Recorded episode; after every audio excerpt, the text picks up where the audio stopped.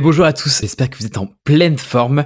Euh, moi ça va plutôt bien. Pour être tout à fait honnête, on est dimanche, l'épisode doit sortir lundi. Je suis pas en avance, c'est une des premières fois que je suis aussi en retard. Pour être tout à fait honnête, je sors aussi d'une session chez Barry's Bootcamp. Je sais pas si vous connaissez euh, ce concept, mais en gros, on est dans une salle de soir dans le noir, avec la lumière rouge, on est euh, avec de la musique pleine balle, et du coup, wow, je suis plingué les gars. J'espère que ça va pas trop s'entendre. J'espère que je vous ai gardé un petit peu d'énergie quand même pour ce podcast, qui va être, je pense, assez légendaire, encore une fois, en tout cas j'espère. Pourquoi il va être légendaire ce podcast Parce que c'est le 21e. Alors ceux qui ont écouté tous les podcasts depuis euh, le démarrage de Système, vous savez pourquoi c'est un podcast légendaire Pour les autres, ceux qui sont des mauvais élèves, eh bien je vais vous le rappeler. En fait, en termes de statistiques, et on va en reparler, le 21e podcast marque symboliquement le passage dans le top 1% des podcasts. Il y a très peu de podcasts qui passent le 21e épisode, et en fait c'est déjà le 21e épisode, et donc je suis hyper content, vous l'aurez compris. Donc le thème principal du podcast, c'est évidemment, vous l'aurez compris, comment est-ce qu'on peut atteindre le top 1% dans tout ce que vous faites. Pas seulement le podcast, évidemment, on va parler de business, on va parler de vos compétences, on va parler de sport comme d'habitude, avec cette sainte trinité. Mais avant tout ça, on m'a demandé de rappeler qui je suis parce que bah, vous avez peut-être pas écouté tous les épisodes depuis le début, alors je rappelle qui je suis. Je m'appelle Pierre-Emmanuel, j'ai lancé le podcast Système depuis le mois de octobre, on va dire septembre-octobre, donc ça fait euh, plus ou moins six mois. D'ailleurs, il y a un bel épisode pour qui m'a marqué les six mois qui se prépare, spoiler alerte. J'ai évolué depuis 5 à 10 dernières années dans des environnements de haute performance, dans des scale-up, dans des startups, dans des environnements ouais tout simplement en forte croissance. Et j'ai contribué à passer des équipes de, on va dire, 50 à 300 personnes. Moi, ce qui m'intéresse, c'est particulièrement la performance et c'est un peu la genèse et la raison d'être de ce podcast, c'est de comprendre comment les top performers deviennent des top performers, en tout cas comment on peut disséquer, décortiquer les systèmes des top performers. Ceci étant dit, chers amis, on va pouvoir attaquer le démarrage du podcast. Et du coup, c'est un format solo cette semaine et donc on va pouvoir attaquer avec la première partie qui est un petit peu la mise à jour et un peu mes pensées que j'ai pu voir sur les deux dernières semaines. On va pouvoir commencer avec la première section qui est finalement les, les actualités de la semaine, les, les learnings de la semaine. C'est plutôt des apprentissages que vous avez mis de côté cette semaine et donc c'est parti.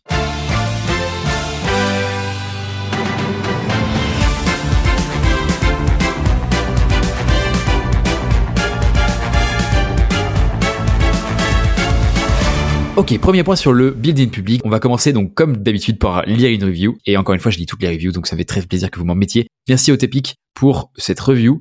Je vous l'ai dit, podcast très sympa dans les oreilles pour la course du samedi. Les premiers épisodes étaient un peu trop théoriques à mon goût. Je suis bien d'accord, euh, cher ami.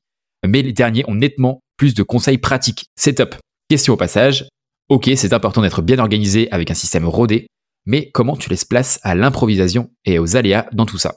C'est une excellente question. Encore une fois, l'idée, c'est d'avoir une certaine exigence et rigidité tout en étant flex. Et c'est quelque chose qu'on apprend sur le long terme. Je suis toujours en, acquisition de cette, compétence et donc, bah, évidemment, euh, c'est pas quelque chose de, hyper simple. Pour autant, je pense qu'il faut réussir à être chill avec soi-même. C'est-à-dire que tu vois, c'est ce que je dis toujours, c'est si euh, tu pètes un jour euh, une habitude, bah, c'est pas très grave. Par contre, deux jours à la suite, tu sais que là, tu arrives dans le gouffre infernal et que tu vas vers l'abandon de ton habitude. Donc c'est toujours pareil, c'est être assez chill, assez aussi intentionnel, tu vois, de se dire, ok, là j'ai un week-end de teuf, je sais que ça va être le cas, et tu vois, dans deux semaines, j'ai un week-end de teuf, je sais que ça va être le cas, que je vais mal dormir, que je vais kiffer la musique, etc. Donc, a priori, la semaine d'après, je vais pas être top. C'est pas grave, en fait. C'est pas grave. C'est déjà intentionnel. Je, veux aller là-bas et je suis très content d'aller là-bas. Et donc, en fait, faut être en phase avec ça et être OK avec ça. Je vais essayer de pas trop m'étendre sur toutes ces questions sur le démarrage parce que vous allez, vous allez comprendre, on a un épisode qui est assez dense euh, théoriquement et pratiquement. Et donc, j'ai envie d'aller le plus vite possible bah, au cœur de l'épisode qui est comment atteindre le 1%. Je fais un petit point sur le building public. Euh, on est toujours sur 5 sur 5 en note Apple Podcast. On est passé de 218 notes à 230 notes. Donc, merci pour ces notes. Encore une fois, je lis toutes les reviews. Donc, n'hésitez pas à m'en dropper quelques-unes. Ça me fait grave plaisir. Pareil pour les messages. Encore une fois, je kiffe euh, parler avec vous. Donc, euh, je, je, suis très content. Je vois qu'il y a une énorme progression à ce niveau-là. Genre, vous êtes de plus en plus nombreux à m'envoyer des messages et ça me fait plaisir parce que on peut être une vraie communauté en interaction, etc on a encore une petite communauté, donc euh, bah, profitez-en parce que je réponds à tout, je dis tout, donc euh, let's go quoi. Sur Spotify, je sais pas ce qui s'est passé, mais on a une armada qui s'est levée. La dernière fois qu'on en a parlé, on était à 98 notes pour 4,9 en notes et on est passé à 137 notes pour 5 sur 5. Donc trop cool, merci les gars. Ça me fait hyper plaisir. On a quasiment pris 40 euh, notes, donc c'est, enfin on a pris 40 notes en fait. Donc c'est assez assez ouf. Je suis hyper content et merci pour ça. Encore une fois, plus on en a mieux c'est parce que ça me permet d'avoir de la légitimité auprès des personnes que je vais essayer d'avoir sur le podcast et encore une fois, vous le savez, ces personnes-là qui sont qui viennent sur les podcasts sont très sollicitées. Donc comment elles choisissent d'aller sur un podcast ou l'autre bah, C'est évidemment la légitimité qu'on a sur sur les podcasts. En nombre d'écoutes, on est assez stable. On a un tout petit peu diminué sur ce premier euh, trimestre. On est toujours à 10 000 écoutes mensuelles. Pour vous donner un ordre d'idée, il y a une courbe exponentielle sur le nombre d'écoutes. C'est assez ouf. Donc, je pense qu'on est vraiment sur une très très bonne dynamique. Et si même on arrive à maintenir ça, franchement, ça va être très très très cool pour toute l'année. Nombre d'abonnés sur Instagram, on est passé de 14K à 14,1. Il y a une bataille qui fait rage. J'ai l'impression que je me fais un peu censurer sur certains de mes posts. Il y a des posts que j'ai publiés qui parlaient par exemple des psychédéliques. Peut-être que c'était pas le meilleur move à faire. Euh, peut-être que tu vois, je, je, suis passé un peu en mode shadowban sur ça. Bref, je, je note qu'il y a une énorme, une énorme baisse du reach de mes posts. Donc euh, voilà, à réfléchir. Euh, je suis en train de, de tester plusieurs solutions, d'envisager de, ce que je peux faire par la suite. Bref, je vous en donne dis pas plus, mais il y a des belles choses qui vont probablement arriver. J'ai aussi beaucoup de réflexions. J'ai rencontré des personnes très intéressantes dernièrement et donc ça m'a apporté pas mal de réflexions. Aujourd'hui, sur mes coachings en one-one, la plupart des gens que je coach sont sur des sujets de soit j'ai monté ma boîte, ça fait moins de 10 personnes, moins de 20 personnes, je suis expert sur mon sujet, je ne sais pas comment vendre, soit euh, je suis à mon compte, je suis euh, courtier en assurance, je suis avocat, etc. Et je ne sais pas comment développer ma base client, récupérer des nouveaux clients, etc. etc. J'ai beaucoup de réflexions sur le moment, sur la création potentielle d'une formation sur, euh, sur ce sujet-là, de en gros comment tu peux développer ta base client, comment tu peux devenir un plutôt bon commercial, etc. etc. J'ai besoin d'avoir des feedbacks terrain de votre côté. Est-ce que ça vous serait utile d'avoir une formation dans ce genre-là? Euh, Parce que si c'est le cas, évidemment, bah, je vais me mettre à bosser dessus. Si c'est pas le cas, a priori, euh, bof bof. Donc, j'ai besoin d'avoir votre avis. Si tu es euh, coach, par exemple sportif, si tu es coach en quoi que ce soit, si tu as ton compte, tu vois, avocat, je le disais tout à l'heure, libéral, si tu as créé une boîte, que vous êtes, je sais pas, moins de 30 personnes, moins de 40 personnes, en tout cas que le pôle commercial, par exemple, est assez faible en création, vous n'avez pas de process, vous savez pas quelles sont les bonnes KPIs, vous savez pas euh, comment incentiver vos, gars, vous savez pas comment vendre, quel est le bon process commercial, quelles sont les étapes à passer, comment ingénieriser un peu toute cette partie-là. Parlons-nous, parlons-nous et surtout envoyez-moi des messages parce que clairement je peux développer quelque chose de mon côté et, et je pense que ça peut avoir une vraie résonance marché. C'était la petite parenthèse. Dernière chose que je voulais voir avant d'attaquer les learnings de la semaine. Pareil, je suis en train de réfléchir à lancer une newsletter. Alors la newsletter, c'est quelque chose à la base sur lequel je suis pas hyper euh, serein dans le sens où c'était quelque chose de très marketing, qui partageait pas beaucoup de valeur, assez commerciale. Dernièrement, je me suis abonné sur pas mal de Substack et je me suis rendu compte qu'il y avait quand même une énorme valeur qui était partagée dans, dans certaines newsletters. Vous allez le voir dans quelques semaines, j'ai interviewé euh, Caroline Jurado, qui fait les cryptos de Caro, qui fait une newsletter qui est superbe. Celle de Jean-Charles Kurdali aussi est très pertinente. Et puis après, outre-Atlantique, on en a quand même des newsletters qui sont vraiment très cool. Et donc, je me demandais déjà, est-ce qu'il y aurait une résonance et le format que vous aimeriez avoir? Que j'ai pensé de mon côté, et dites-moi encore une fois si ça peut vous intéresser ou pas, c'est euh, d'avoir une newsletter peut-être mensuelle, peut-être pas hebdomadaire pour le moment, tant que j'ai encore mes, mes, mes tafs à côté. Mais en tout cas, avoir une newsletter mensuelle qui va disséquer un système, quel qu'il soit. Exemple, comment euh, avoir le meilleur système pour voyager, prendre l'avion. Genre, c'est quoi les équipements qu'il faut avoir, comment il faut, il faut s'organiser, etc., etc. C'est, un, sujet que je pense intéressant, en tout cas que moi j'aimerais lire. Donc je me dis, bon, forcément, si moi j'aimerais lire, je suis pas quelqu'un de, de bizarre ou d'étrange, donc a priori, il devrait y avoir d'autres personnes qui seraient euh, intéressées. Dites-moi ce que vous en pensez, envoyez-moi un petit MP et je serai trop chaud de vous répondre et de vous lire. Voilà. On enchaîne, c'est le bid public, c'est terminé et on enchaîne du coup sur la partie learning de la semaine. Actuellement, mes petits potes, je suis en train de lire, en tout cas j'ai terminé même de lire la nouvelle biographie sur Elon Musk. Alors c'est pas une personne à qui euh, j'étais particulièrement fan de, à la base. Pour autant, c'est Walter Isaacson qui avait déjà fait des biographies sur euh, De Vinci, qui avait fait une biographie sur euh, sur Steve Jobs. C'est magnifiquement bien écrit. Et en fait, il y avait plusieurs choses que je retire. Je vais pas vous faire un, rendu détaillé, mais il y a un truc que j'ai trouvé vraiment intéressant. C'est qu'en fait, apparemment, Elon Musk il est fan de du guide du voyageur galactique. Et en fait, ça m'a mis en lumière une chose pour faire un peu de spoiler le guide de voyageur galactique et l'échange sur différents sujets, notamment de mémoire, c'est euh, c'est quoi l'origine de l'univers? Et à la fin du, du bouquin, euh, et je, je vous spoile pas, mais en gros, la réponse qu'on va faire à ça, c'est une intelligence artificielle qui est capable de donner cette réponse. Et la réponse à ça, c'est 52. Et en fait, c'est un truc qui est complètement euh, absurde et improbable a priori dans le livre. Ce que ce que ça m'a provoqué comme réflexion, c'est le sujet, c'est pas tant d'apporter des, des réponses, c'est d'être capable de poser les bonnes questions. Parce qu'en fait, la réponse à 52, c'est simplement qu'on n'a pas posé la bonne question et qu'on a eu un angle mort sur ce qu'on devait demander en fait à l'intelligence artificielle. Et donc très intéressant parce que à la fois dans le coaching, à la fois dans le développement de votre activité, si vous lancez un produit, si vous faites, enfin là je parle très vraiment, vraiment en business, mais si vous voulez développer votre, votre capacité sportive, ça va être important de poser les bonnes questions et c'est exactement ce que j'essaie de faire dans ce podcast, de poser les questions que moi j'ai envie de poser en fait à la personne qui est en face de moi. Donc j'insiste sur le fait de c'est pas si simple que ça de poser des bonnes questions. C'est pas inné comme, compétence. C'est pas inné d'être curieux, mais c'est surtout pas inné de formuler la bonne question.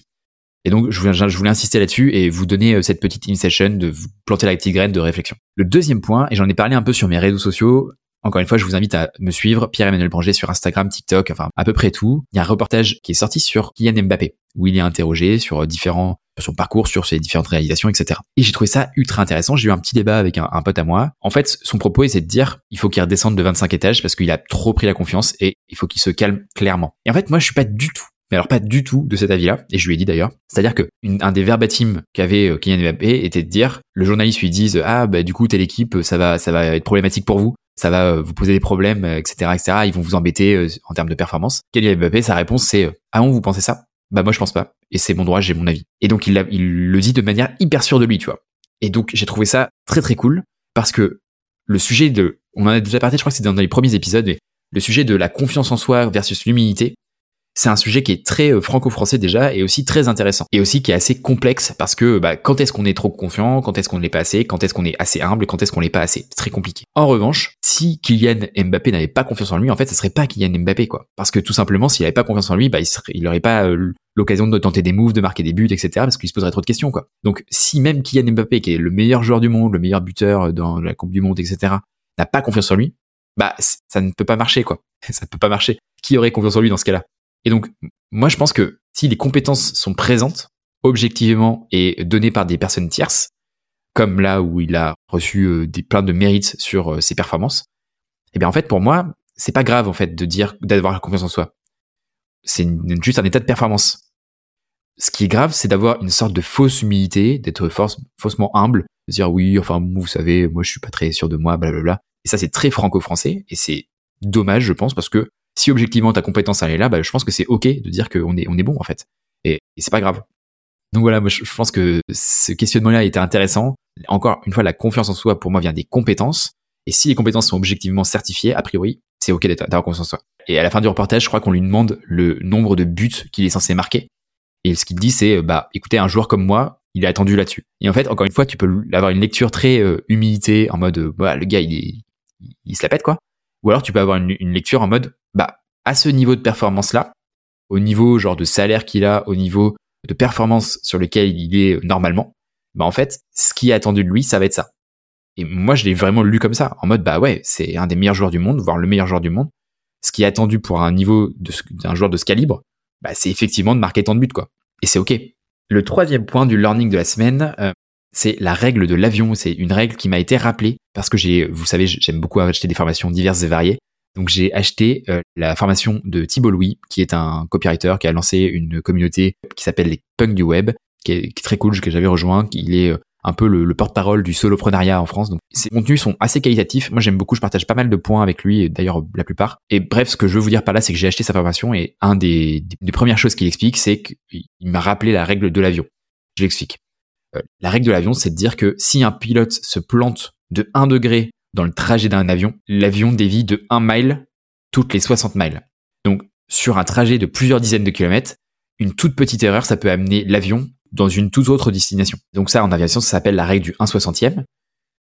Et ce que j'ai capté à ce niveau-là, en tout cas ce que ça m'a rappelé, c'est que quand on paye par exemple un coaching de haut niveau, ce qu'on va payer, c'est pas la totalité des conseils prodigués, mais peut-être pour 1% de l'échange, 5% de l'échange, qui euh, va avoir un impact sur notre trajectoire et qui va peut-être potentiellement faire dévier un tout petit peu notre trajectoire, mais en fait sur le long terme, ça va avoir une répercussion de ma boule.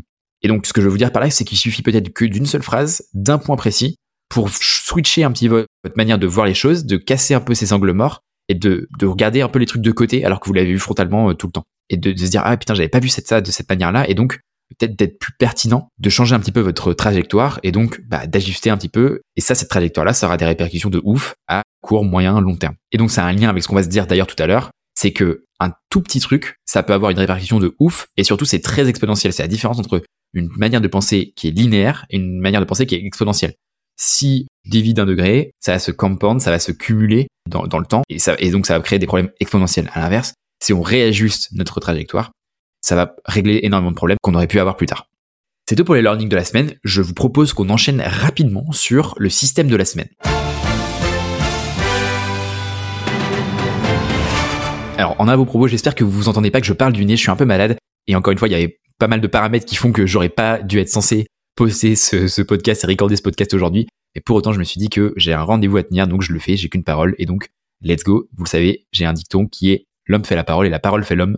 Donc, il faut que je poste ce podcast. Le thème central de l'épisode, vous le savez, c'est comment atteindre le top 1%.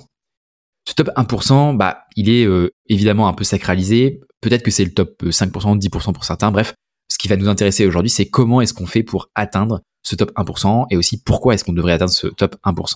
Très simplement, pour démarrer cette partie, ce système, je voulais simplement vous donner des exemples concrets de ce que c'est que le top 1% pour pas que ça soit un peu théorique, que ça soit vraiment pragmatique et concret. Le top 1% pour système, vous l'avez compris, c'est d'être au 21e épisode. C'est-à-dire que je crois qu'il y a 90% des podcasts qui ne postent pas le troisième épisode et il y a que 1% des podcasts qui passent le 21e épisode. Donc, en gros, si vous écoutez un podcast, il a passé le 21e épisode, alors il est d'office dans le top 1%. Ça veut aussi dire plusieurs choses, c'est que cette dynamique de podcast est créée dans le plus ou moins long terme. C'est-à-dire qu'a priori, quand on passe le 21e épisode, il y a peu de chances que ça s'arrête du jour au lendemain. Je pense qu'a priori, ça va être quelque chose qui va se durer dans le long terme. C'est des gens qui sont vraiment motivés. Ça a fait le tri un petit peu sur, euh, sur les premiers podcasts. Il y a beaucoup, beaucoup de podcasts qui font euh, moins de 10 épisodes parce qu'ils se rendent compte de la quantité de taf que ça représente et qu'en fait, ils sont pas du tout prêts à le tenir sur le long terme. Ça me fait bien rire parce qu'au démarrage du système, si je vous fais une petite rétrospective rapide, mais en fait, moi, je voulais faire un format mensuel au tout dernier moment, je me suis chauffé à faire un format hebdomadaire et je pensais pas, enfin, je savais pas si j'allais pouvoir le tenir.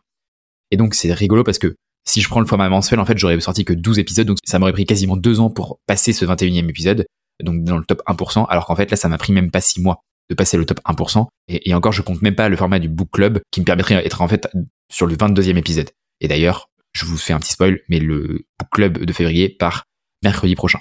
Si je prends un autre exemple, Spendesk, donc la boîte où je travaille encore actuellement pendant euh, un mois, c'est une licorne, c'est-à-dire qu'elle est valorisée en termes de boîte à plus d'un milliard d'euros. Et donc cette boîte-là, parce qu'elle est valorisée plus d'un milliard d'euros, elle est dans le top 0,1% des startups. Donc là, on n'est même pas sur le top 1%, on est vraiment sur le top 0,1%. Si je prends des sujets d'argent et j'ai trouvé les datas que euh, aux États-Unis, pour être dans le top 1% des revenus aux États-Unis, il faut dépasser les 400 000 dollars. Donc 400 000 dollars, a priori, ça semble beaucoup. Sauf que si je leur formule pendant 30 ans, il faut mettre 15 000 dollars de côté par an. Et en fait, 15 000 dollars, c'est pas incroyable parce que si je leur formule, ça marche aussi si on met 1200 dollars par mois et que je les place à 9%, ce qui est totalement jouable. Si on les place par exemple sur le S&P 500, je développe pas ces termes-là euh, actuellement. En gros, les S&P 500, c'est les 500 plus grosses capitalisations américaines euh, et en gros, le rendement moyen, on va dire qu'il est plutôt plus ou moins à 9% par an, quelque chose comme ça. Bref, euh, on va faire un épisode spécial sur les investissements personnels et la performance de l'investissement personnel. Donc je veux pas euh, rentrer trop dans le détail sur ça. Ce que je veux vous dire par là, c'est que gagner 1200 euros en plus par mois, concrètement, c'est très, très, très, très, très accessible. Je dirais pas que c'est facile parce que ça va demander du taf, mais pour autant, c'est très accessible. Et encore là, je vous parle des USA. Donc imaginez ce que ça représente dans le monde entier. Probablement vous êtes déjà dans le top 1%. Pour autant, nous, ce qu'on veut se dire, c'est dans une perspective des États-Unis, par exemple, ce qu'on veut, c'est accumuler 400 000 euros, dollars. Bref, je dis euros ou dollars, euh, vous avez compris l'idée. Donc ce que je veux vous dire par là, c'est que c'est encore une fois très accessible. On a souvent l'impression que le top 1%, euh, c'est euh, très théorique, très inaccessible, et que concrètement, ça va être compliqué. Pour autant, encore une fois, augmenter une ligne de revue de 1200 euros par mois et les mettre de côté, je le dis, tout le monde peut le faire. Encore une fois, YouTube, ça peut être la pire plateforme de distraction, mais ça peut être aussi la plus belle plateforme de formation. Maintenant, la question c'est comment? Mais avant de parler du comment, j'ai envie de répondre à la question pourquoi qui m'a d'ailleurs été posée, et je te remercie Gilles, je te fais une spéciale dédicace. Pour moi, si d'abord je parle d'argent ici, en fait, ce qu'on ne doit pas faire, et la pire manière de gagner de l'argent, c'est de vouloir gagner de l'argent. Je m'explique. À mon sens, en fait, l'argent, c'est pour moi un flux, c'est-à-dire que ça va monter, ça va baisser. Des fois, on en a plus, des fois, on en a moins. Et en fait, il faut voir ça plutôt comme un flux, plutôt qu'un précaré qu'il faut euh, absolument défendre. Au contraire, des fois, en investissant de l'argent, bah, vous allez gagner encore plus d'argent. Ça va faire un effet de levier. Investir, euh, je sais pas, 100 euros sur une formation, ça va vous permettre de facturer vos clients 300 euh, euros plus cher. Et 300 euros plus cher, bah, c'est évidemment plus intéressant parce que c'est plein de fois que vous allez pouvoir le facturer. Donc, ce que je veux vous dire par là, c'est que des fois, ça va baisser pour des bonnes raisons. Et donc, des fois, ça va augmenter. Et en fait, ce que je veux vous dire, c'est que ce qui est important dans l'argent.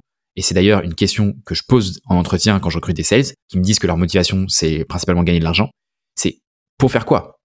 À quoi ça sert cet argent? ce que tu achètes avec l'argent, c'est en fait de la liberté. La liberté de prendre l'option business en avion si tu en as envie, par exemple.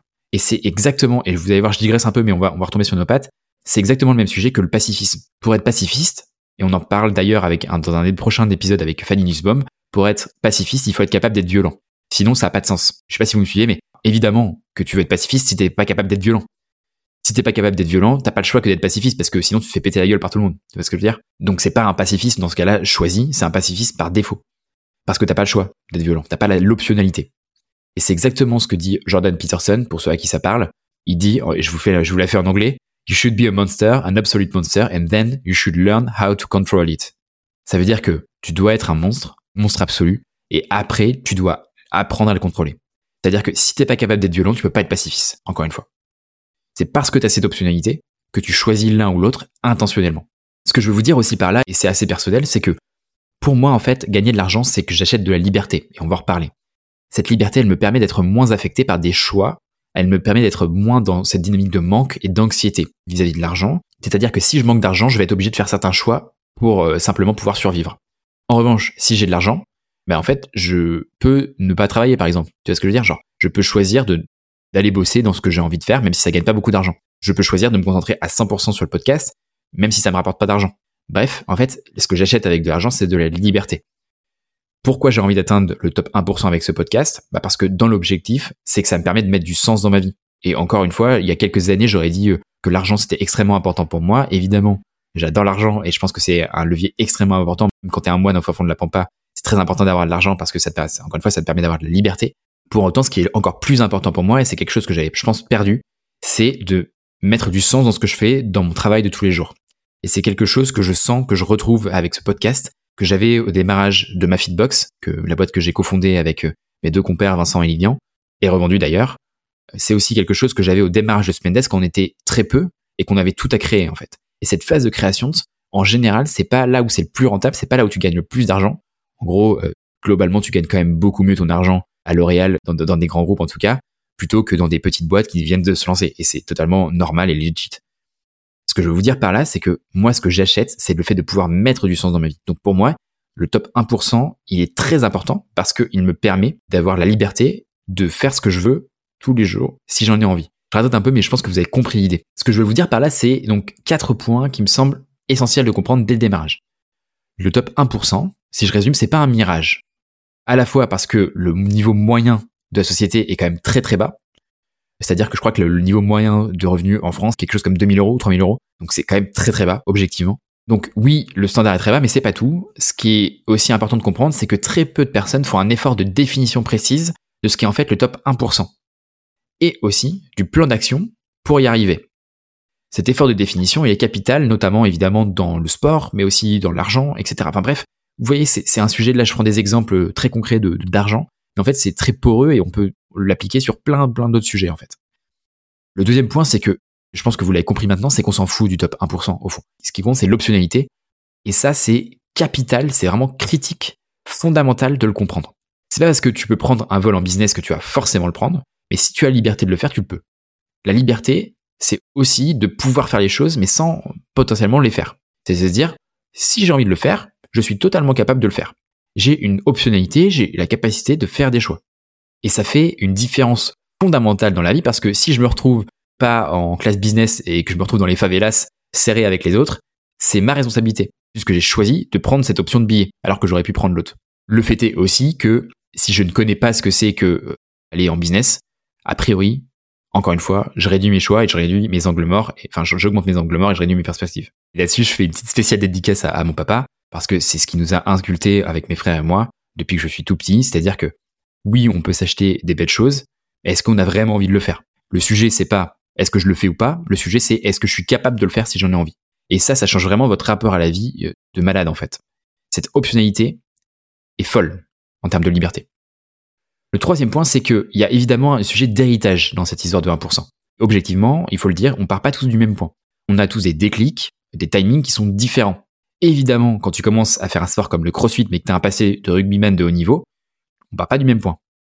Et encore une fois, cette histoire de 1%, c'est quelque chose qui s'inscrit dans un temps long, et donc on hérite un peu de ce qui s'est passé dans le passé.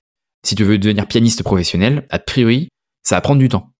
Et donc, c'est d'ailleurs ce qui fait la beauté de ce truc-là, c'est que si ça avait, si c'était facile, si c'était euh, court terme, mais en fait tout le monde serait dans le top 1% et ça aurait plus aucun sens. Et il y aurait plus de top 1% en fait puisque le top 1% par définition se fait par comparaison euh, par les autres. le podcast avec Navarra Ravikant et euh, Joe Rogan dont j'ai déjà parlé est très intéressant parce que la seule exception à ça, sur le fait de, si je reprends l'expression du raptor de creuser l'écart, c'est en fait l'argent. Parce que l'argent, c'est un jeu où on va pas prendre appui sur les autres pour gagner plus d'argent. Tout le monde peut gagner au jeu de l'argent. Tout le monde peut être riche. C'est ça que je veux vous dire. Et ça, c'est très important de le comprendre. C'est pas un jeu où si moi je gagne de l'argent, les autres vont perdre de l'argent. D'accord On prend pas appui sur les autres. On leur met pas la tête sous l'eau pour gagner plus d'argent. Tout le monde peut en gagner plus. C'est un jeu qui est inclusif. Et c'est ça qui est très important de comprendre. Le quatrième point, c'est un, point un peu en avant-propos, c'est de se dire, attention, loin de moi la volonté de vous vendre du rêve. Ça va être dur, à la fois en termes de taf, parce que évidemment il va devoir taffer, mais surtout en termes de choix émotionnel. On va remettre l'église au milieu du village direct. On peut pas avoir le beurre, l'argent du beurre et le cul de la crémière. Ce que je veux vous dire par là, c'est que pour avoir ce niveau de réussite, que ce soit encore une fois en business, en sport ou quoi que ce soit, on va pas pouvoir se tourner les pouces, on va pas l'avoir sans trop taffer, sans faire de compromis, ça c'est impossible. Et d'ailleurs, ça me fait rire quand j'entends les super entrepreneurs euh, me parler de leur morning routine, etc. Parce que souvent, c'est des choses qui sont construites a posteriori de leur réussite. Donc en fait, euh, ça n'a pas vraiment de sens. Souvent, ce qui a du sens, c'est eux qui ont bossé comme des enculés pendant un X période de temps. Et ce full focus, le fait de renoncer à plein d'autres trucs, c'est ça en fait qui a créé de la réussite et c'est pas du tout les modes quantiques qu'ils ont construits a posteriori. Bref, je divague. Ce que je veux vous dire par là, c'est qu'il va évidemment falloir bosser, mais surtout il va falloir être capable de renoncer à certaines choses. Il va falloir être capable de pas aller à cette soirée parce que tu dois continuer de bosser. Il faut être capable de continuer à rédiger cette newsletter jusqu'à minuit. D'ailleurs, je crois que c'est Nina Ramed dans sa dernière newsletter qui en parlait très bien. Il y a certaines euh, newsletters qu'elle a envoyées tard dans la nuit, voire au petit matin. Je dis pas qu'il faut bosser comme, euh, comme des oufs et que c'est que comme ça que tu vas réussir. Mais il y a des compromis et des choix qu'on va devoir faire. Si on veut aller à la fois à la soirée et envoyer la newsletter, a priori on va se coucher plus tard. Et il faut être très à l'aise avec ça. Peut-être qu'il va falloir aussi, par exemple, voir moins certains potes parce que tu peux plus te permettre de les caisses tous les week-ends. C'est ce que je disais dans l'épisode sur l'alcool. Si j'avais continué à boire de l'alcool, a priori ce podcast n'aurait pas pu exister. Pas parce que je me mettais des caisses tous les week-ends, mais parce que évidemment ton niveau d'énergie il est vachement moins bon, ta clarté mentale elle est vachement moins bonne, etc., etc. Comme le disait André Gide, choisir c'est renoncer. Je le dis d'une manière différente, c'est dans la vie, on doit choisir ses regrets. Le fait de s'investir dans un choix, ça implique forcément de renoncer à d'autres et donc d'avoir des regrets. La seule chose qu'on peut faire, c'est faire des hypothèses sur le fait que le choix qu'on a fait sera supérieur aux autres. Et donc, c'est important de dire non à certaines choses pour se concentrer sur l'essentiel. Après ce long avant-propos, et vous allez voir la suite va euh, dérouler parce qu'en fait c'est ça le, plus important, c'était ça un peu la subscientifique moelle. Si je reprends les expressions de Rabelais, désolé, je fais plein de citations. J'espère que vous allez creuser de votre côté. Et d'ailleurs, je te fais un petit coucou Marine qui m'a envoyé un message en disant euh, PE, t'es bien gentil avec tes notes, mais je ne peux pas prendre de notes parce que je conduis quand j'écoute ton podcast. Eh bien, euh, je pense à vous, chers amis, parce que je pense que je vais euh, j'espère bientôt, sortir des, contenus téléchargeables qui vont être le résumé des épisodes avec tous les timestamps, tous les références aux bouquins et au contenu que je, sur lequel je fais référence, etc.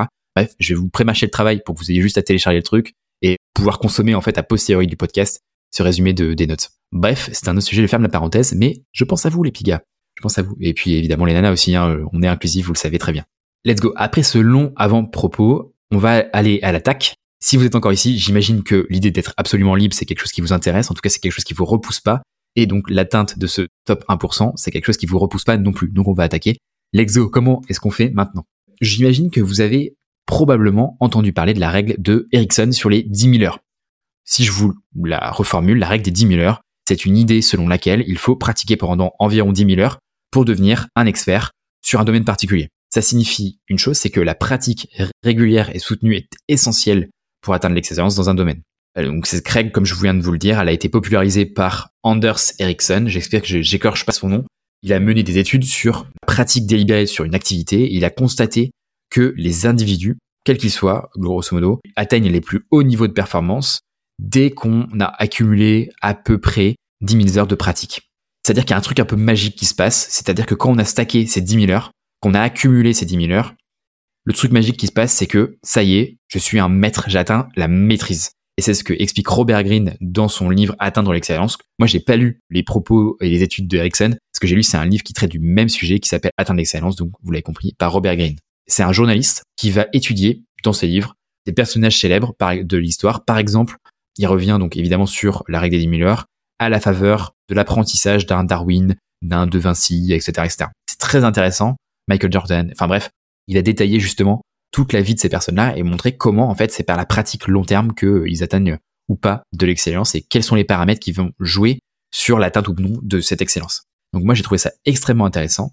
Et le livre il va aborder des thèmes du genre la pratique libérée, la pratique délibérée, l'attention portée à l'entraînement, comment est-ce qu'on prend de la hauteur sur son entraînement, la résistance aux tentations, donc c'est ce qu'on disait juste avant sur le fait d'être capable de dire non, la capacité à surmonter ses faiblesses et notre autocritique, ce qu'on pense de nous, à avoir clairement défini euh, une mission de vie et être capable d'être ultra persévérant et d'avoir une pensée critique. Par exemple, quand on prend un feedback de quelqu'un, être capable de se dire, OK, s'il me dit ce feedback, c'est dans mon intérêt, mais est-ce que j'ai envie de le prendre en compte ou pas? Ça, c'est de la pensée critique, typiquement. Si je prends un petit peu euh, un pas de côté, euh, il y a une bonne nouvelle, c'est qu'en priori, c'est accessible à tout le monde. C'est-à-dire que si je me fais de la guitare pendant 10 000 heures, a priori, je vais devenir bon. La mauvaise nouvelle, bah, c'est que c'est long. En gros, 10 000 heures de pratique intensive, genre à 7 à 8 heures par jour en moyenne, ça va prendre 7 à 8 ans. Donc ça va prendre du temps de ouf. Et la plupart des gens qui écoutent ce podcast, ils n'ont pas le temps parce qu'ils ont un petit sentiment d'urgence, ils ont une petite FOMO avec le fait de se développer. Et moi-même, j'ai pas envie de passer 10 euh, ans, 8 ans sur de la pratique intentionnelle. Je note néanmoins que sur la pratique du karaté, effectivement, bah en fait, plus tu vas accumuler des micro détails, tu vas optimiser tes positions, etc. Et plus effectivement, tu vas devenir euh, incroyable. Et tu vois, euh, j'ai pratiqué le karaté pendant 15 ans, je suis troisième dan aujourd'hui, donc j'ai un très bon niveau, c'est troisième niveau au-dessus de la ceinture noire. Et en fait, si je reprends, ça fait 10 ans que j'en ai pas fait, si demain je reprends le karaté, je suis encore euh, très fort. Et c'est ça qui est hyper cool en fait avec ces, ces pratiques-là. Donc pour moi, il faut nuancer cette règle-là. Pour moi, ça peut prendre plus de temps. Ou au contraire, ça peut prendre moins de temps. Deux personnes qui vont pratiquer 10 000 heures vont avoir un niveau potentiellement totalement différent. Je donne un exemple. Vous le savez, avant, j'étais un énorme geek. Je suis un peu toujours, pour être tout à fait honnête. Et j'ai adoré ça, by the way. Mais je jouais avec généralement un pote à moi qui avait genre dix fois plus de games que moi. C'était sur League of Legends, là, pour ceux à qui ça parle. Son main, c'était Jarvan4. Et je te fais un petit coucou, Ben, si tu écoutes ce podcast. Il y a des moments où il était pas ouf. Globalement, il était pas ouf. Il y a des moments où c'était un pur génie, mais il y a globalement des moments où il était pas ouf. D'ailleurs, on en rigolait pas mal ensemble. Et moi, pour être tout à fait honnête, j'étais pas ouf du tout. J'étais classé euh, platine au maximum, donc euh, autant vous dire que j'étais pas bon du tout. Ça me pose la question de 1. Je pense que même si tu pratiques beaucoup, ça veut pas dire que tu vas forcément progresser si tu juste passif et que tu enchaînes par exemple dans cet exemple-là les games les unes après les autres. Si tu testes pas des moves, si tu restes dans ce que tu sais faire dans ta zone de confort, tu vas moins progresser. Si je vous prends un autre exemple pour que ce soit vraiment très concret, je vous prends l'exemple de l'haltérophilie. Si tu fais jamais tes barres, a priori c'est qu'il y a un problème. Parce qu'en fait, quand tu fais des barres, ça veut aussi dire que tu as testé de nouvelles positions. Tu as, modifié un petit peu la, hauteur de tes fesses pour le démarrage de la barre. Tu as peut-être modifié la position de ton dos, etc., etc. Bref, en fait, ton corps, il va calculer les trajectoires euh, des éléments qui sont autour de lui, en l'occurrence la barre. Et donc c'est pour ça qu'il va être capable de ou pas la récupérer. Et donc c'est ok de faire une barre. Et si en fait tu veux progresser, c'est même nécessaire.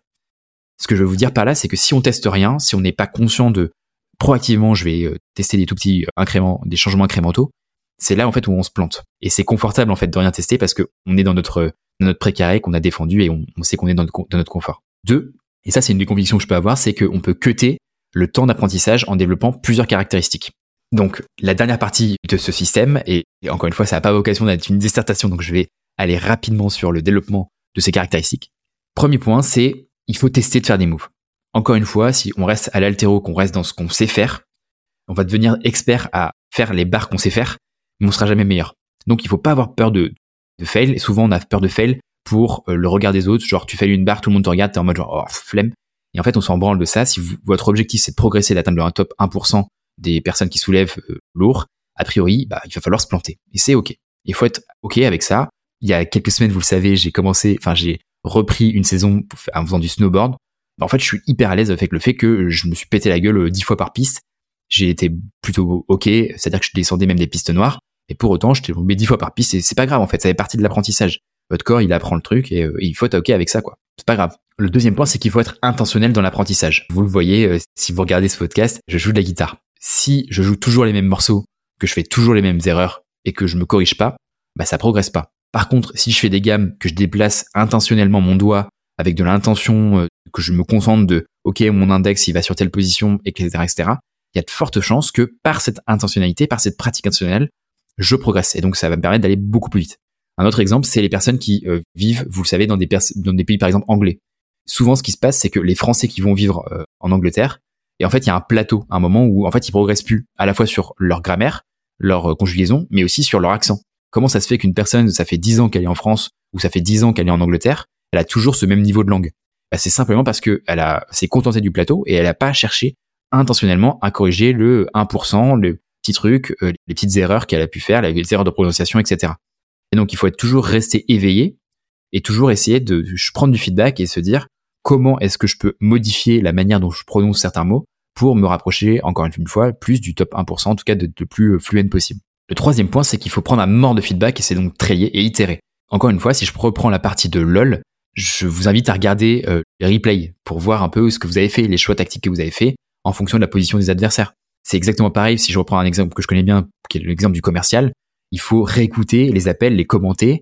Et d'ailleurs, je travaillais chez Mojo qui faisait exactement ça. Ça recordait les appels et ça faisait des suggestions d'amélioration sur euh, certains mots sur une base d'IA en disant, OK, à ce moment-là, t'as dit tel truc. Peut-être que tu aurais pu dire tel truc. Et c'est exactement ce que font les sportifs de haut niveau, en fait. Les Michael Jordan, etc. Euh, je connais pas trop les, des références. Bref, je pense que Kylian Mbappé regarde des matchs passés. Et puis, en fait, il va se dire, OK, là, j'ai fait tel move. Bah, peut-être que j'aurais pu faire tel truc. Et en fait, on est en constant apprentissage. Et c'est exactement pareil quand vous allez à la salle, par exemple. Filmez-vous pour corriger votre posture, pour être conscient de comment vous bougez votre corps. Pareil, essayez d'éviter les mouvements parasites. Si vous voulez faire du saut sur une box, peut-être qu'au lieu de faire 10 000 micropas pour être bien positionné avant de sauter, bah peut-être que vous pouvez réduire les mouvements parasites et être le plus efficace dans votre mouvement. Bref, ce que je veux vous dire par là, c'est que il faut se baser sur ce qu'on appelle le compound effect, l'effet cumulé, et de vouloir être 1% meilleur tous les jours. Parce que 1% sur le papier, sur une journée, c'est, c'est que dalle. Ça fait que, enfin, c'est vraiment que dalle. Par contre, au bout d'un an, si vous avez été meilleur 1% tous les jours, ça fait x37 par rapport à votre niveau actuel. Donc c'est colossal en fait. Pourquoi? Parce que les intérêts composés s'appliquent sur l'ensemble de ce qui s'est passé avant. Je vous donne un exemple. Si je reprends l'exemple de l'argent, 100 euros à 1%, ça vous fait 101 euros. Par contre, si je reprends 1% de 101 euros, ça va pas faire plus 1 euro, ça va faire plus 1 et quelques euros. Et donc c'est exponentiel. Et c'est ça qu'il faut que vous ayez en tête.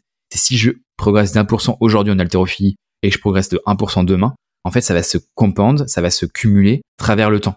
Et c'est ça qu'on veut chercher, et c'est comme ça que vous allez pouvoir prendre des raccourcis pour réduire cette règle des 10 000 heures. Même si je pense honnêtement qu'il va falloir quand même du temps pour euh, inculquer, euh, acquérir certaines compétences. Le point suivant, c'est sur le feedback et l'intentionnalité. Encore une fois, vous avez compris, c'est quelque chose qui est extrêmement important et prépondérant dans cette volonté de, dans le top 1%. Ici, en fait, encore une fois, si je reprends le métier du commercial, le métier de commercial, c'est je passe des coups de fil, j'envoie des mails, je crée des conversations, je déclenche des rendez-vous et ensuite je, close, donc je, signe des contrats. Si je le prends comme ça, le job il n'est pas euh, très stimulant intellectuellement. Je veux dire, tout le monde est capable de le faire a priori, même sans études. Par contre, si j'y mets de l'intelligence, et c'est là où ça va devenir intéressant, c'est si je prends le rien que l'appel, comment est-ce que je commence? Comment est-ce que je close? Quel mot est-ce que je vais dire? Est-ce que je vais pas AB tester certains mots? Est-ce que je vais pas dire euh, liberté au lieu de flexibilité? Bref, ce que je veux vous dire par là, c'est qu'il y a plein de paramètres que vous, sur lesquels vous pouvez jouer. Il faut juste en être conscient. Et c'est là, en fait, où votre plus-value, elle est, euh, elle est extrêmement intéressante. Si vous faites l'effort de disséquer l'ensemble des parties de la boîte chez un spendesk et de challenger le rationnel, c'est là où vous allez progresser. Pourquoi est-ce que les choses sont faites comme ça? Pourquoi ce process, il est là? Ah oui, mais c'est machin qui a dit. Ok, mais qui a dit à machin qu'il fallait dire ça? Etc, etc. Bref, il faut challenger un maximum tout ça. Donc c'est ce travail de disséquer, décortiquer, c'est exactement ce qu'on fait d'ailleurs sur ce podcast avec les top performers, décortiquer les systèmes, décortiquer et challenger avec votre esprit critique ces différentes parties de votre métier, de quoi que ce soit, et de challenger ce rationnel de pourquoi c'est les choses telles quelles et comment est-ce que vous pouvez potentiellement les modifier, comment est-ce que vous pouvez intégrer des nouvelles choses que vous avez vues chez d'autres qui fonctionnent mieux. Et c'est ça où vous avez une plus-value, c'est là où votre intelligence, elle est euh, critique et intéressante. Le dernier point, c'est d'être OK avec le fait de devoir faire les trucs chiants. Là, ce que je vous disais juste avant, le fait d'AB par exemple deux mails, c'est chiant, c'est pas marrant à faire, c'est ce que j'appelle du beach work. C'est du travail euh, pas marrant à faire, quoi. C'est ingrat, du travail ingrat, c'est ça le bon, le bon mot. Pour atteindre ce 1% au CrossFit, ce que je vais devoir faire, c'est pas que faire des mouvements explosifs que je kiffe, pas faire que des grosses barres, mais c'est en fait aller chercher les points faibles d'amélioration où je vais devoir progresser. Par exemple, moi je déteste le cardio, bon bah je vais devoir me bouffer du cardio et c'est pas marrant à faire. Et si mon objectif c'est d'être dans le top 1% du CrossFit, bah c'est quelque chose qui sera nécessaire et que je devrais obligatoirement faire. Pas que miser sur mes points forts parce que avoir des gros points forts, ça sera pas suffisant pour pouvoir atteindre ce top 1%. Donc il va falloir faire du beach work, du travail qui va être relou, qui va être chiant et c'est pareil en commercial. Moi je trouve ça passionnant d'explorer les systèmes, de les décortiquer et de comprendre comment est-ce qu'on peut améliorer tout ça. Pour autant, je peux comprendre que AB tester des mails, euh, tester deux approches sur un call call, tester euh, deux approches sur euh, un mot que tu vas dire à un prospect ou quoi que ce soit, c'est pas forcément ce qui est le plus marrant. Pour autant, c'est ce qui va le plus être impactant parce que c'est exactement ce que personne n'a envie de faire. Et comme c'est quelque chose que les autres n'ont pas envie de faire, c'est là, en fait, par définition, où vous allez pouvoir prendre appui et propulser au top 1%. Donc, grosso modo, essayez de trouver ce qui est chiant à faire et faites-le en fait. C'est ça qui va faire la différence. Je pense que c'est là où vous allez prendre de l'avance.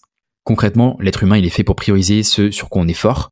Pourquoi? Parce qu'encore une fois, le regard des autres, c'est là pour nous saucer en fait. On est fort. Par exemple, moi, je suis fort à soulever des grosses barres. Évidemment que ça me sauce quand les gens ils me disent ouais tu soulèves des grosses barres, c'est cool. Pour autant, si je reprends la big picture, c'est pas là où ça va être le plus intéressant en termes de progression dans ma propre perspective et dans ma progression globale sur euh, le CrossFit. Encore une fois, quand c'est chiant, quand c'est challengeant, quand vous n'avez pas envie de faire le truc, c'est là où vous devez vous reconcentrer sur, euh, sur le why. Voilà les amis, je pense qu'on a fait le tour un peu sur euh, ce système. Je vois que le temps passe, on est déjà à 53 minutes de recording, donc on va arriver à 45 minutes après avoir coupé un petit peu ces, différents éléments, les moments où j'accroche. Parce que vous le savez, le podcast, l'objectif, c'est que ce soit le plus authentique possible et que ce soit aussi le moins chiant pour vous à écouter. Donc si je vous dis trois fois la même phrase, bah, c'est pas forcément ce qu'il y a de le plus marrant. Ok les petites potes, je sens que mon rhume continue à s'accentuer. J'espère que ça ne s'entend pas trop au micro. En tout cas, je vais faire le max pour tout donner jusqu'à la fin de cet épisode. Et on attaque du coup dès à présent avec la partie questions-réponses. Let's go, c'est parti. On va attaquer cette section que j'ai renommée la tribune il y a peu. Donc j'ai une première question de Gilles, donc c'est pourquoi atteindre le top 1% Je pense que Gilles, du coup, je te salue euh, amicalement et euh, on y a répondu sur le début de cet épisode et donc je pense que c'est ok. Si c'est pas ok, encore une fois, envoyez-moi des commentaires et j'y répondrai avec grand, grand plaisir. J'ai une question de Antoine Popus que je salue très amicalement et la question c'est comment tu fais le ratio de formation théorique et learning by doing? Pour être très clair, moi je suis quelqu'un de la théorie à la base. J'aime bien euh, conceptualiser, penser, avoir des modèles mentaux, vraiment avoir les concepts en tête. En revanche, je note que les plus gros changements, les changements les plus radicaux que j'ai pu expérimenter dans ma vie sont par le fait de faire les choses. Tu peux intellectualiser tout ce que tu veux, réfléchir à tous les, les frameworks, les modèles mentaux, si tu les mets pas en application, ça ne sert à rien. Et j'ai même envie de te dire que souvent, les modèles mentaux peuvent être construits à posteriori de l'action. Donc moi, ce que j'aurais tendance à te dire, Antoine, c'est fais des trucs et des actions, pars en voyage. encore une fois, je le prends cet exemple à chaque fois, mais il y a vraiment peu de choses dans ma vie qui ont apporté un changement aussi radical dans ma façon d'être et de concevoir la vie et les choses que le lever de soleil sur le piton de la fournaise. C'est, ça a été quelque chose qui m'a changé profondément ma, manière d'être, qui je suis. Et pareil, je suis allé à, à Bali en vacances euh, au moment où ça venait de rouvrir juste après le confinement. Euh, c'était un moment où j'ai une révélation, une épiphanie, comme j'aime le dire dans le, club de lecture. Cette épiphanie, ça a été de se dire que des personnes à l'autre bout du monde ont peut-être une culture dont je me sens le plus proche que des personnes occidentales avec qui je vis tous les jours. Et en fait, tu vois, c'est des petites choses comme ça qui me font dire que c'est par l'expérience, par l'existence que en fait on, va se façonner et peut-être les concepts et la théorie et les modèles mentaux viennent à posteriori de ces expériences-là. Donc moi ma recommandation ça va être de, de vivre des trucs, de faire de l'action, de learning by doing comme tu dis, plutôt que d'être un peu brainy, même si souvent très plaisant. Et moi tu vois je suis un mec de la philosophie, tu vois, j'ai fait des études de D'ailleurs, euh, ça sera peut-être intéressant que j'en parle un jour, mais je fais des études d'un master de littérature, je fais euh, trois années de classe préparatoire littéraire, donc j'étais très spécialisé sur la philosophie et j'adore jouer avec les concepts, être intelligent. Pour autant, mon point, c'est vraiment de se dire qu'il faut prioriser le terrain et, et c'est ça le plus important, je, je pense. Ça veut pas dire euh, foncer tête baissée sans réfléchir. Ça veut simplement dire qu'on a envie d'avoir des hypothèses qu'on va tester le plus rapidement possible et itérer sur ces hypothèses-là. Parce qu'en fait, le risque, et que je vois tout le temps, hein, pour être tout à fait honnête, c'est qu'en fait, euh, le fait de trop réfléchir, c'est une stratégie d'évitement. Et donc, euh, c'est une manière de procrastiner. Et donc, le fait de trop réfléchir, ça t'empêche de faire les trucs. Et donc, ça te repousse le moment où tu vas faire des actions. Enfin voilà, t'as compris l'idée, quoi. Bah, moi, ce que je te conseille, Antoine, c'est va sur le terrain, fais des trucs. Pas besoin de faire des actions de ouf. Pas besoin de partir à l'autre bout du monde. Va sur le terrain, teste des trucs. C'est comme ça que tu vas faire mûrir ton cerveau, enrichir ton cerveau. Une question de Neurolia88 quand notre système a fonctionné deux semaines puis les aléas de la vie prennent le dessus, que faire? Alors ça, c'est euh, il y a un truc fondamental euh, que dont j'ai déjà parlé, je pense Noralia dans l'épisode de partie 2 sur le système et je t'invite vraiment à le réécouter peut-être euh, en prenant des notes cette fois-ci. Je vous mets un petit un petit pic au, passage. Ce point-là, il est très important, c'est de se dire que il y a un système qui est en place et le système par définition, c'est comme un agenda, c'est fait pour ne pas être respecté. En revanche, c'est mieux que d'avoir un système que de pas en avoir. Et déjà, si vous le respectez 60% du temps, c'est mieux que 0% du temps. Ça, c'est le premier truc. Le deuxième truc, c'est il y a des moments où vous allez péter la gueule, il y a des moments où vous allez sortir du système, c'est pas grave, c'est normal. Ça fait partie du truc, ça fait partie de l'entraînement. Le sujet, c'est pas à quel point j'ai un système de ouf qui est capable d'être robuste et de tenir tout le temps, c'est à quel point je suis capable de me revenir le plus rapidement possible dans le système. Il y a dix ans, je faisais péter mon système, je mettais peut-être un mois, six mois à revenir dedans. Aujourd'hui, je pète un jour, le lendemain, j'y suis. Je pars au ski un week-end, le lendemain, je suis revenu sur le système. Et même si dans ma tête, je me dis, oh là, ça va être dur, je le fais quand même. Et donc, ça, ça implique deux choses. Un, vous avez qu'une parole, vous respectez ce que vous dites. Et deux, c'est un entraînement. Plus vous allez vous entraîner à revenir dans le système et plus ça va être facile d'y retourner. Là-dessus, Noralia, pour conclure, no stress. Si t'as pété le truc deux semaines, déjà t'es en train de te dire, ok, j'ai pris conscience que je suis sorti du système, remets-toi-y dedans et peut-être que la prochaine fois, ça sera, sera une semaine et six jours. Puis la fois d'après, une semaine et cinq jours, etc., etc. À quel point t'es capable de te remettre vite dedans? Une question, encore une question de Norolia 88. Comment mieux gérer les émotions négatives qui nous traversent? Déjà, je peux te faire peut-être que quelques petites recommandations de bouquins à faire. Tu peux regarder des bouquins du, de Ryan Holiday, qui s'est beaucoup euh, inspiré des stoïciens et qui les a réinterprétés au goût du jour. Par exemple, il y a un livre qui s'appelle L'obstacle et le chemin, The Obstacle is the Way en anglais, euh, qui est assez cool. Moi, j'ai trouvé assez théorique pour le coup. Donc, c'est pas un truc où je mettrais 5 sur 5, mais euh, ça se lit très bien. C'est un, livre qui est très accessible, donc je te, le recommande quand même. Et en fait, le truc, c'est de se dire, je dirais que c'est ok d'avoir des émotions négatives et c'est même nécessaire. En fait, le pire truc, c'est que vous soyez anesthésié. Et d'ailleurs, c'est ce que je ressentais pendant ma dépression. Donc, ça veut bien dire que c'est pas un état qui est normal hein, de d'être anesthésié. C'est totalement normal. Même un moine bouddhiste, il doit avoir des émotions, je pense, négatives. En revanche, la question, c'est j'ai un delta entre je ressens une émotion et l'action que je prends a posteriori de cette émotion. Ce delta-là, c'est votre liberté. Comment est-ce que je choisis de faire le constat de cette émotion, de le prendre et d'y réagir? Et c'est là où est votre liberté, c'est dans ce delta-là. Donc euh, laisse-toi libre, le neurolia, de le ressentir comme ton envie. Mais je trouve que c'est même plutôt sain de, de ressentir des émotions, qu'elles soient négatives ou positives. D'ailleurs, des très grands entrepreneurs se sont servis des émotions négatives de leur bête noire pour se motiver, pour se dire euh, j'ai la dalle, j'ai envie de prendre ma revanche, etc. Donc euh, les, les, émotions négatives, c'est pas forcément à bannir, au contraire, je pense que c'est ok et comme j'ai déjà dit dans plusieurs podcasts, c'est ok de ressentir une certaine violence. Au contraire, moi je suis euh, suis quelqu'un d'assez soft qui s'énerve très très peu, mais par contre quand je suis très sanguin, c'est-à-dire que si je commence à m'énerver, je m'énerve vraiment. Comme une barre en haltérophilie où je peux exploser très vite, très fort, c'est ok d'avoir cette certaine violence. Si tu te fais piquer ton sandwich dans la cour de récré, tu vas être violent et c'est ok. Et on a le droit d'être violent, d'accord? Le, le c'est peut-être que t'es pas obligé de l'exprimer cette violence. C'est ce que je te disais tout à l'heure sur le monster de, de Jordan Peterson. Capable d'avoir ton ventre à l'intérieur, mais t'es capable de le contrôler. C'est là où euh, c'est intéressant. Nadège, que je salue, avec qui j'ai fait un super podcast. En tout cas, je l'espère. Je vous invite, chers auditeurs, à l'écouter si ce n'est pas déjà fait. Nadège qui explique euh, Est-ce que tu penses qu'on peut atteindre le top 1% dans plusieurs domaines de vie? Très bonne question. Alors, c'est toujours pareil. Honnêtement, en propos, ça me semble compliqué. Atteindre le top 1%, sauf si le standard est extrêmement bas, ça veut vraiment dire que tu vas devoir quand même taffer comme un ouf. À un moment donné, tu vas devoir investir beaucoup de temps, beaucoup d'énergie. Tu vas devoir atteindre cette maîtrise, cette fameuse maîtrise après la règle des 10 000 heures dont on m'a parlé tout à l'heure. Bref, ça va quand même demander un engagement de ouf. Ça me semble compliqué de l'atteindre dans plusieurs domaines de vie. C'est évidemment ce qu'on peut souhaiter ou espérer, mais ça me semble compliqué. Pour la simple et bonne raison que par définition, comme tu vas faire du top 1% dans un domaine de vie, le reste, en fait, tu vas devoir le jouer en 80-20. C'est ce que je disais, et c'est d'ailleurs euh, ce que Théo Lyon disait dans un de ses podcasts. C'est Zuckerberg qui explique que dans toute sa vie, il essaie de faire du 80-20, mais par contre, dans son domaine d'expertise, qui est la gestion de méta, il doit être à 120% et pas à 80%. Donc, quand tu vas sur un savoir extrêmement spécifique, extrêmement pointu, que tu es limite le seul à avoir, je pense que c'est compliqué d'avoir plusieurs domaines où tu es sur le top 1%. C'est possible, mais ça me semble compliqué. Ou en tout cas, peut-être pas en même temps à voir. Pour la simple raison que, par définition, tu as du temps à investir et c'est du temps que tu peux pas mettre sur d'autres choses. Donc peut-être tu peux le faire sur deux choses, mais ça me semble compliqué de le faire sur plus. À voir. Je suis très chaud d'avoir votre avis là-dessus. C'est un peu euh, comme ça que je répondrai au tac au tac, mais très chaud d'avoir votre avis en commentaire ou en MP euh, avec, euh, avec grand plaisir, encore une fois, sur mes réseaux sociaux. Et j'avais pas vu, il y a une fin de phrase Nadège qui est et y rester. Y rester au top 1%, c'est on en a pas parlé, mais c'est hyper dur. pourquoi? Parce que évidemment, c'est beaucoup plus facile de se dire je veux rattraper le premier parce qu'on sait où est-ce qu'il faut aller que de définir un nouveau standard, un nouveau paradigme. Donc c'est très difficile, et d'ailleurs c'est ce que Squeezie explique dans son documentaire Merci Internet, et je vous recommande de, l'écouter. C'est très difficile euh, d'être premier parce qu'il faut toujours se réinventer, on a toujours l'angoisse de se faire rattraper.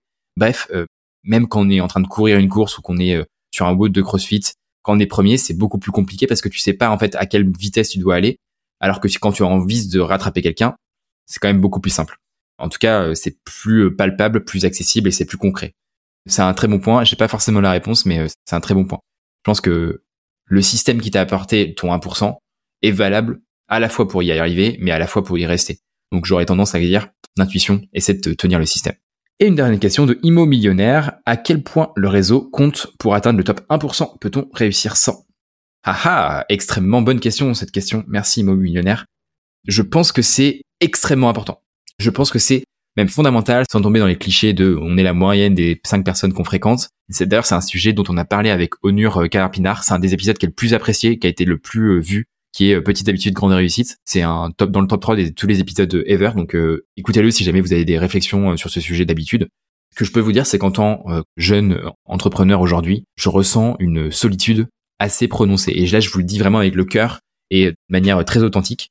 Je ressens une, solitude non pas dans mes amitiés, dans mes relations euh, amoureuses, amicales ou quoi que ce soit, mais une solitude dans mes relations professionnelles. Et c'est pour ça que je trouve très malin les sujets de Théo Lyon, qui va bientôt euh, apparaître dans le podcast et d'un cœur que je salue, de créer une communauté, un Discord qui permet en fait de se rendre accountable avec d'autres personnes. Je trouve ça très malin. Je trouve qu'il faut absolument trouver des stratagèmes un peu malins, un peu dans ce genre-là, peut-être de manière un petit peu fictive, en tout cas qui soit euh, pour autant là, de s'entourer de personnes qui ont potentiellement les mêmes façons de voir les choses, potentiellement la même ambition que vous, la même façon de voir les choses, la vie et les choses. Je trouve que dans la sphère professionnelle, c'est particulièrement important. En termes d'amitié, c'est pas forcément ce qui est le plus important. Moi, j'ai mes amis qui sont très différents de moi et c'est ok, il y a pas forcément de problème avec ça. Je note quand même que les personnes qui sont euh, radicalement différentes, je vous donne un exemple, j'avais des amis a priori avant qui voulaient vraiment tout le temps se mettre des mines, des caisses le week-end.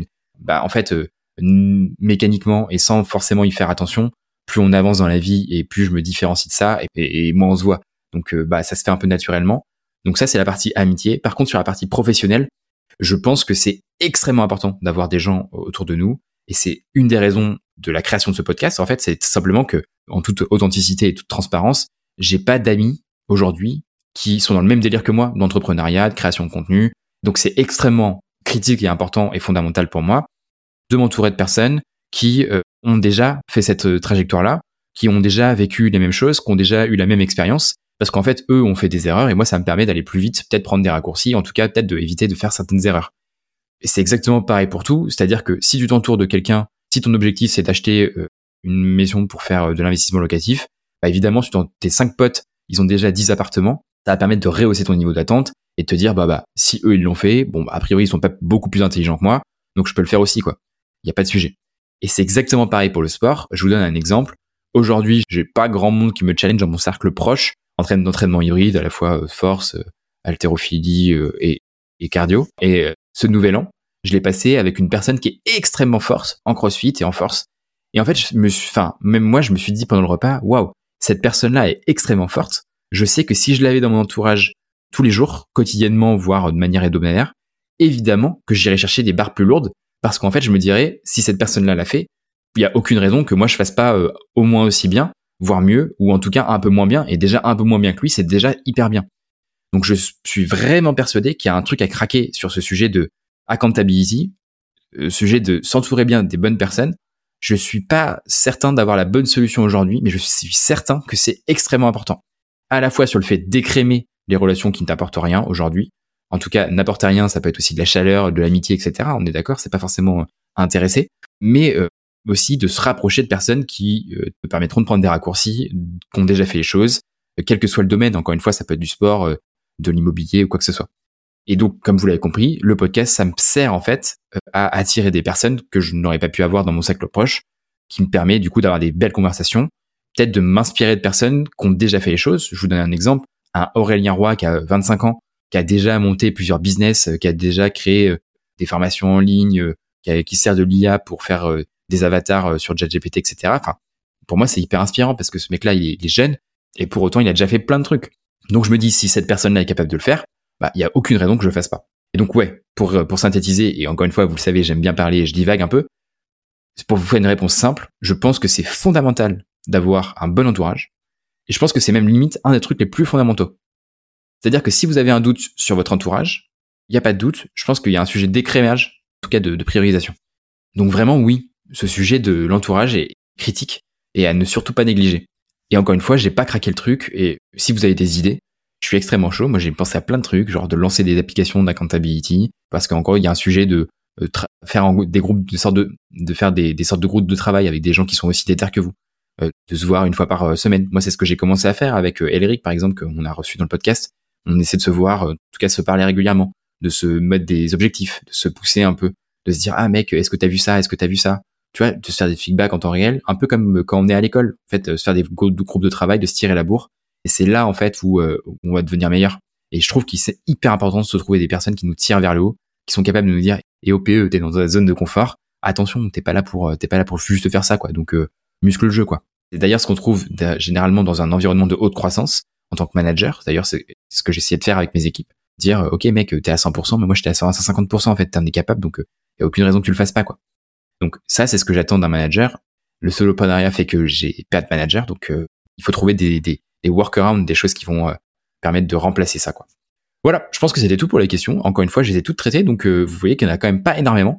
Je vous invite à me poser autant de questions que vous voulez parce que évidemment, je les traite toutes. En tout cas, j'essaie pour l'instant de toutes les traiter. Donc, euh, soyez pas timide, faites pas les timides et, posez-moi autant de questions que vous voulez. Comme ça, ça me permet de, de, vous répondre, de vous donner du concret et d'être le plus authentique possible dans mes réponses. Voilà, c'était vraiment une partie tribune, sans langue de bois, sans tabou, et j'espère d'être le plus authentique possible pour vous. Et que vous appréciez ce format. Qu'est-ce qu'on s'est dit pour récapituler cet épisode? On a parlé déjà de 1, savoir poser les bonnes questions. 2, on a reparlé du sujet confiance en soi versus humilité. 3, on a parlé de la règle de l'avion. 4, on a parlé de la review que j'ai reçue au démarrage qui était feedback sur le côté théorique du, podcast. Effectivement, je pense que les premiers épisodes, bah, comme, euh, comme pour tout le monde, hein, c'est pas les meilleurs et on va on va s'améliorer de, de plus en plus. 5, on a parlé du système de comment atteindre le top 1%. Et si je résume les clés de compréhension, c'est un, un effort de définition c'est quoi le top 1% Pourquoi est-ce que vous voulez atteindre le top 1% C'est une réponse que vous devez faire en mode personnel. Et surtout, comment? C'est, il y a une règle des 10 000 heures. Ça va se faire sur le long terme. En revanche, vous pourrez probablement la cuter. La bonne nouvelle, c'est que c'est accessible à tout le monde. C'est-à-dire que si tout le monde investit 10 000 heures, a priori, vous êtes, vous allez être fort. La mauvaise nouvelle, c'est que ça prend du temps. Et donc, comment est-ce que vous pouvez la cuter? C'est un, en testant des moves, testant des choses et en failant. Deux, en étant intentionnel dans l'apprentissage. Trois, en prenant du feedback. Regardez vos matchs et en se basant sur l'effet cumulé. 4 en disséquant de manière ingénieure et méthodique tous les paramètres et où vous devez mettre de l'intelligence pour vous améliorer sur chacun des micros éléments de votre, de votre job là où vous voulez atteindre le 1%. Et 5, je crois, c'est être OK avec le fait de faire les trucs chiants. Voilà, bah écoutez, j'espère que ça vous a plu. Je vous souhaite une excellente journée, une excellente semaine. C'était cool en tout cas ce, podcast et je suis encore une fois extrêmement heureux euh, qu'on soit de plus en plus euh, nombreux à écouter ce, podcast. Encore une fois, on est arrivé dans le top 1%. Je pense que l'objectif, ça va être d'être dans le top 0,0001% et je vais tout donner pour ça et je suis hyper motivé pour ça. Donc voilà, je vous embrasse, je vous euh, souhaite une excellente semaine. Encore une fois, ça y est, on est sur le mois de février, le mois de janvier est passé, les résolutions, ça va être de plus en plus difficile de les tenir. C'est là où vous faites la différence. C'est le moment où il fait pas beau, il fait froid. C'est pas marrant de faire, euh, de tenir ses résolutions, de tenir son système. En fait, vous êtes challengé tous les jours.